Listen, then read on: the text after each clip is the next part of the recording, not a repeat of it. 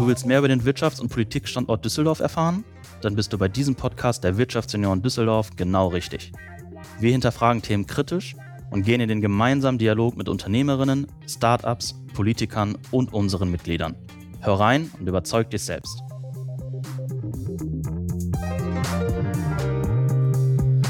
Liebe Zuhörerinnen und Zuhörer, herzlich willkommen zu einer spannenden Podcast-Folge. Aus Zeitgründen haben wir diesmal die Folge in zwei Teilen geteilt. Im ersten Teil sprechen wir mit dem Generalsekretär der FDP Deutschlands über die letzten Wahlergebnisse der FDP, die politische Zukunft und auch die Herausforderungen in unserem Land. Hört rein und überzeugt euch gerne selbst. Gießerei, um mal einen Schwenker zu einem anderen Thema zu machen. Zwei Fragen haben wir noch. Die Wirtschaftsunion sind ja seit Montag zu Gast in Berlin. Wir haben, führen gerade unseren Know-how-Transfer durch. Wir verfolgen auch die Debatte dieser Woche äh, sehr äh, interessant mit. Gestern und vorgestern habe ich mich hier in Berlin, vor allem im Regierungsviertel, auf der Suche nach einem bestimmten Ministerium gemacht, habe es aber nicht gefunden. Ähm, das Bundesministerium für digitale Transformation. Wo steht das? Das ist, ähm, das ist in der Nähe der Habersatzstraße. Ähm, wenn im Prinzip genau gegenüber des Wirtschaftsministeriums. Auf der anderen Straßenseite. Und zu wem gehören die? Wer? Das Ministerium für digitale Transformation. Äh, das ist ein FDP-geführtes Haus zurzeit und der Minister ist Volker Wissing.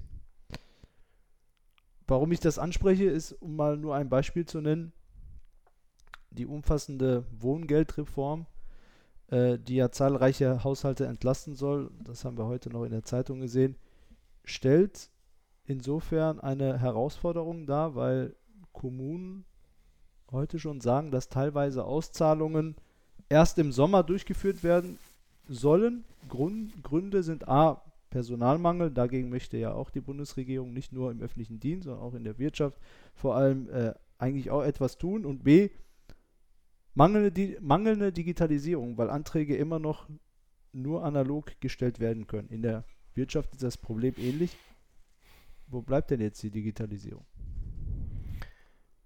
Den Minister, den Sie vorhin angesprochen haben, hat vor Robert Habeck.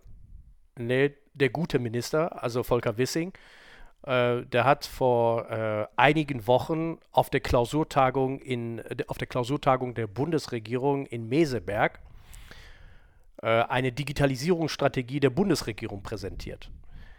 Ähm, das ist eine äh, umfassende, häuserumfassende Digitalisierung. Das heißt, das betrifft nicht nur sein Ministerium, sondern betrifft auch andere Ministerien.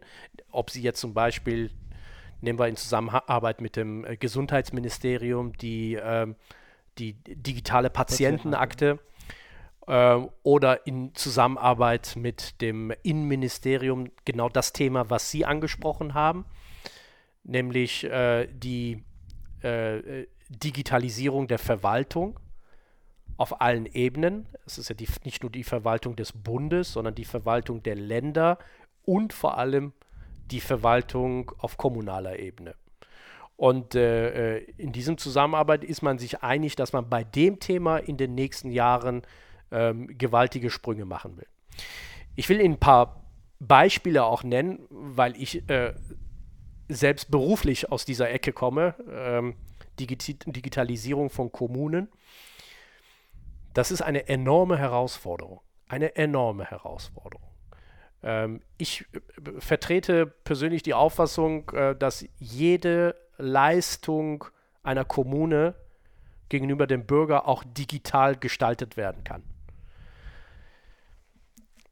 Das ist nicht leicht. Ähm, äh, es gibt eine ganze Reihe von Gründen, ähm, wo, wo das Ganze dann immer zum Scheitern bedroht ist. Das hat mit Personal zu tun, ja. Das hat aber auch mit der Infrastruktur zu tun. Breitbandausbau. Ähm, bitte? Meinen Sie, meinen Sie jetzt Breitbandausbau? Nein, Infrastruktur, ähm, was, was überhaupt eine Kommune äh, leisten kann äh, oder nicht. Ähm, es gibt ja eine ganze Reihe von Überlegungen, auch hat es auch in den letzten Jahren gegeben, auf kommunaler Ebene zu sagen, wie, wie schaffen wir Digitalisierung beispielsweise gemeinsam zu, nach vorne zu bringen. Das führte ja auch zum Beispiel dazu, dass auf äh, äh kommunaler Ebene die ganzen IT-Dienstleister, kommunale IT-Dienstleister gegründet wurden, also dass man hingeht und sag mal so die IT-Abteilung einer Kommune auslagert, mit der IT-Abteilung einer anderen Kommune zusammenlegt und daraus vielleicht eine äh, äh, Gesellschaft macht und sagt, okay, da, die bringen also im Grunde genommen Synergien schafft, wir wollen gemeinsam investieren, wir überschuld, wir schultern die Kosten gemeinsam. Ähm, ganze Reihe von Projekte, die die Kommunen machen aber das ist leider immer noch so, dass die Bürgerinnen und Bürger mit dieser, dieser Form, mit diesen Dienstleistungen der Kommune auf, vor Ort ähm, nicht immer positive Erfahrungen machen. Ich weiß nicht, ob sie jemals vor kur oder, oder ob sie vor kurzem irgendwann mal die Ehre hatten, einen neuen Personalausweis zu beantragen. Hatte ich. Ähm, ich weiß nicht, wie groß diese Herausforderung war. Ziemlich. Ja. Also äh, allein die Terminvergabe war äh, Es fängt bei der Terminvergabe an. Also ich will jetzt nicht pauschal reden. Also es gibt Kommunen, die können das inzwischen sehr, sehr gut. Äh, ich kenne Kommunen, die das sehr, sehr gut machen. Aber es gibt aber auch Kommunen, Terminvergabe, persönlich vor Ort erscheinen, ohne Rücksicht darauf, ob sie, ob sie äh, Kinder haben, ob sie berufstätig sind, zu einem bestimmten Zeitpunkt, geht auch nur beim Einwohneramt der Kommune, wo sie leben. Also die Herausforderungen sind enorm. Dann kriegen sie, äh, kriegen sie ein Papier, wo ein Stempel drauf ist, dann müssen sie in vier Wochen wiederkommen, das Papier vorzeigen. also ähm, ich, finde, ich finde, das funktioniert so nicht. Ähm, früher war in Deutschland, ich habe das selbst auch als Wahlkämpfer übrigens erlebt, Digitalisierung für die FDP ein Riesenthema, war aber im Wahlkampf nie groß ein Thema. Vielleicht bei jüngeren Wählerinnen und Wählern, aber sonst nicht. Sie das haben ja den ersten Digitalminister Deutschlands. Ja. Wissen Sie noch, wer das ist? Der erste Digitalminister Deutschlands. Der erste Digitalminister Deutschlands, ja. Also jemand, der sich immer als erster Digitalminister Deutschlands bezeichnet hat. Das war Andreas Pinkwart. Ja der ehemalige Wirtschaftsminister des Landes Nordrhein-Westfalen. Damals auch noch Hochschulminister, also zwei Wahlperioden vorher. Wissen Sie jetzt, wo das Digital oder das, das Thema Digitales angegliedert ist in Nordrhein-Westfalen? Bei Heimat, Kommunales und Bau. Ja, was ist, dann frage ich Sie, was, was glauben Sie, was da die Botschaft dahinter ist? Also, als wir bei Mona Neubauer waren und auch unsere Podcastaufnahme äh, mit ihr gemacht haben, war Ihre Aussage, dass sie weiterhin Digitalministerin ist. Wie sehen Sie das?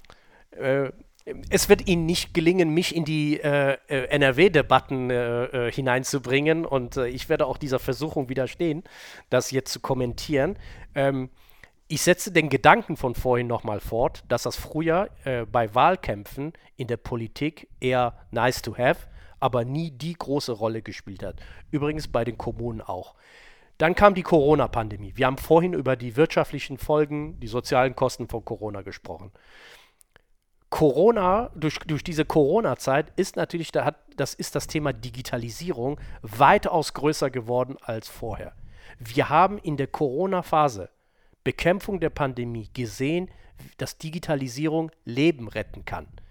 Die Gesundheitsämter, die in der Lage waren, die digital aufgestellt waren, waren besser vorbereitet im Umgang mit der Krise ähm, als, als die, die das Fax hatten. Als die, die im Grunde genommen ja gar nicht vorbereitet waren, also die nicht digital aufgestellt waren oder wie Sie gesagt haben, noch ein äh, Faxgerät da hatten. Äh, manche haben auch Tauben, die da äh, verschickt. Das war jetzt ein Witz, man sieht ja unsere Gesichter nicht. Aber man hört uns lachen.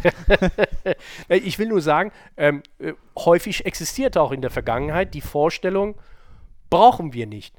Aber Corona hat uns nochmal deutlich gezeigt, wie verwundbar an der Stelle man ist, wenn man es nicht hat, wenn man diese Fähigkeiten nicht mitbringt. Äh, aber auch andere Bereiche. Es wäre früher undenkbar gewesen, selbst in der Politik undenkbar gewesen, dass man in der Politik, in der Diplomatie, dass man digitale Sitzungen macht.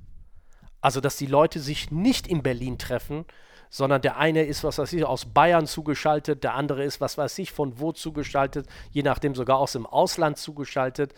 Ähm, da hätte es Widerstand gegeben, wenn man so etwas gemacht hätte. Und in, durch diese Zeit haben Leute gelernt, ah, das funktioniert, das ist sehr äh, äh, effizient und das ist, äh, das verschont die Ressourcen.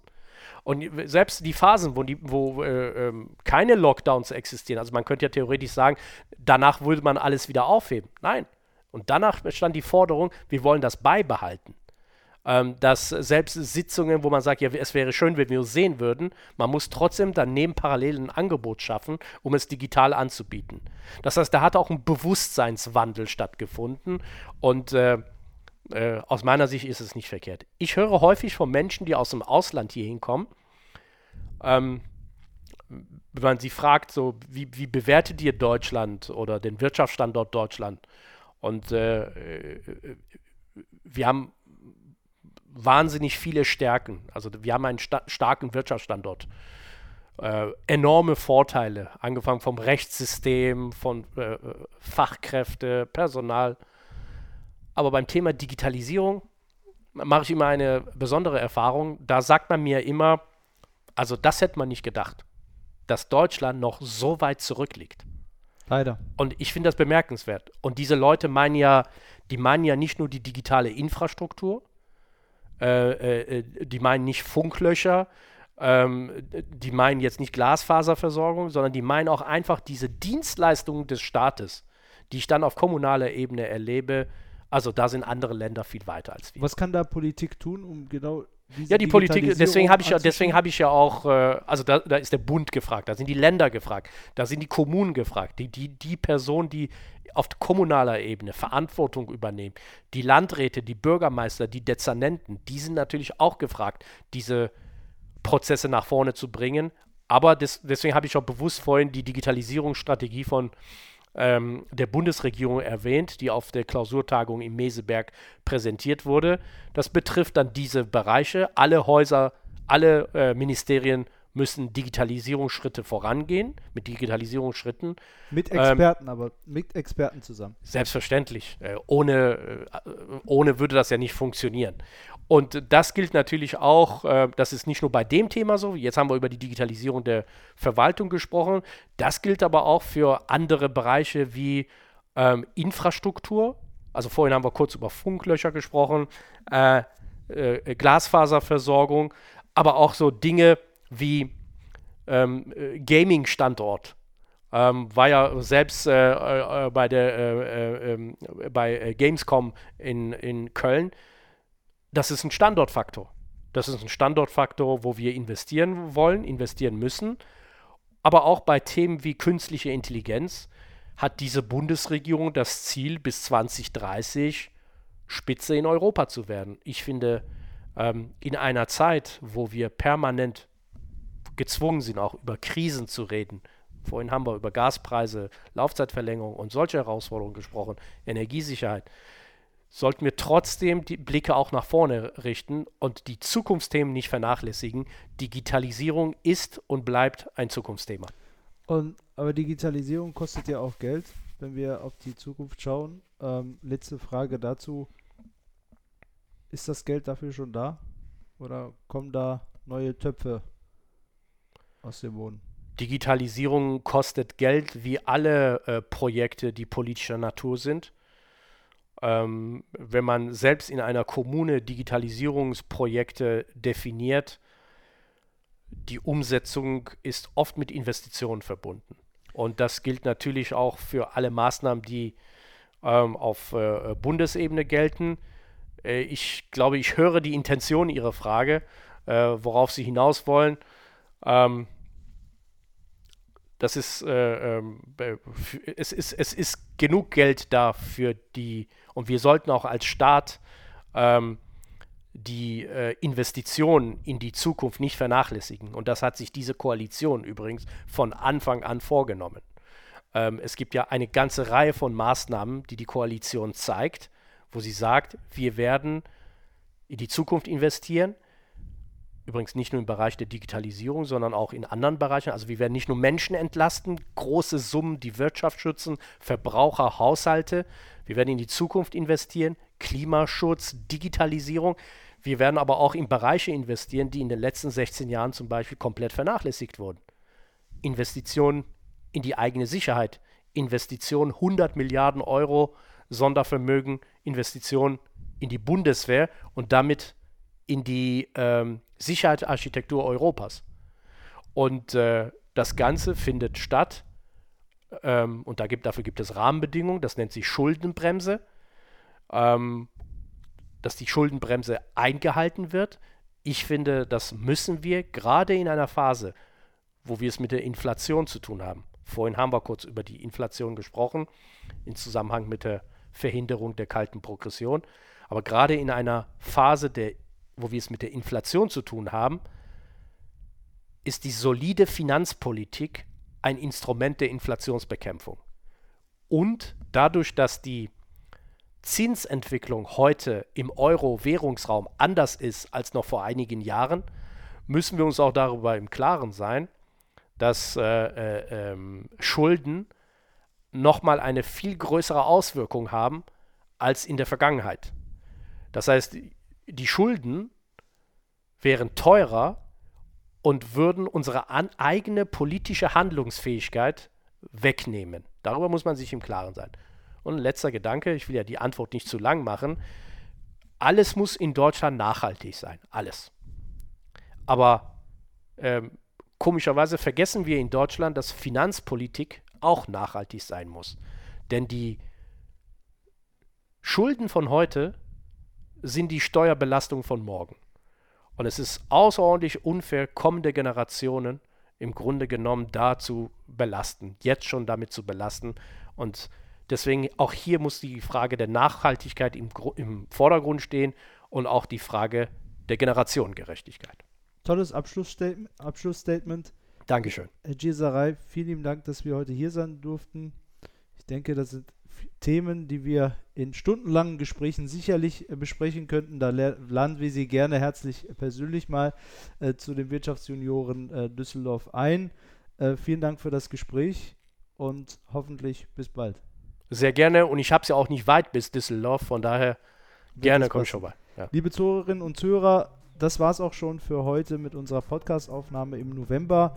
Sind wir dann bei dem Präsidenten des Landtags Nordrhein-Westfalen, André Cooper, über, mit dem wir dann auch über die aktuellen Herausforderungen in unserem Land äh, sprechen werden. Bleibt gesund und gewogen. Bis bald.